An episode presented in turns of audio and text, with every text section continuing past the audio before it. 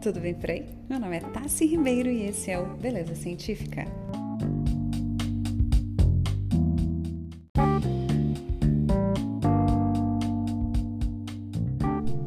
Então, hoje eu vou falar sobre um assunto que na verdade eu nem acredito que eu vou ter que comentar sobre isso aqui.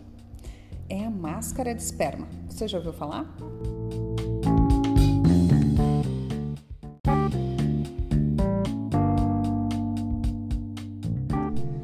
Meados de 2015, é, eu vi que a blogueira Trace Kiss ela causou um alvoroço na internet, né, contando que ela usava sêmen no rosto para tratar a rosácea.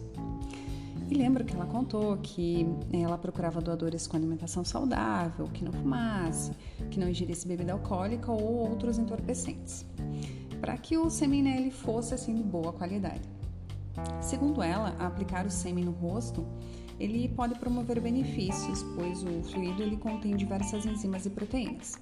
Que na verdade, né, é verdade. Mas passar isso no rosto, peraí, né? Eu pensei que essa história ela tinha ficado lá em 2015. Até eu ver uma TikToker dos Estados Unidos contando que ela usa o sêmen de um amigo para hidratar o rosto. E pasmem, é, esse vídeo ele tem quase 4 milhões de visualizações e mais ou menos é, 300 mil curtidas, o que me deixou assim apreensiva, pois muitas pessoas elas foram expostas a uma técnica, né, vamos chamar assim, extremamente inadequada, pois primeiramente não existem não existem estudos que dêem indícios dos benefícios do sêmen para a pele. Depois, é, os estudos demonstraram que o líquido ele pode causar alergias, além de poder transmitir ISTs. Então, meu povo, cuidado com o que vocês passam no rosto.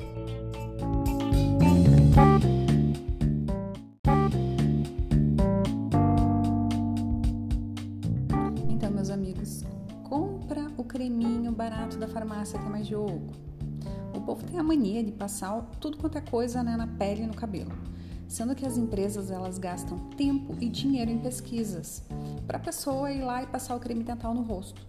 Então não inventem moda que pode ser perigoso.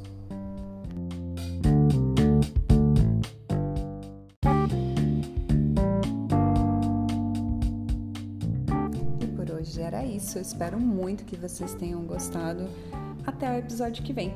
E se encontrarem qualquer outra bizarrice por aí, me manda lá no Instagram que vai virar pauta aqui. Beijo!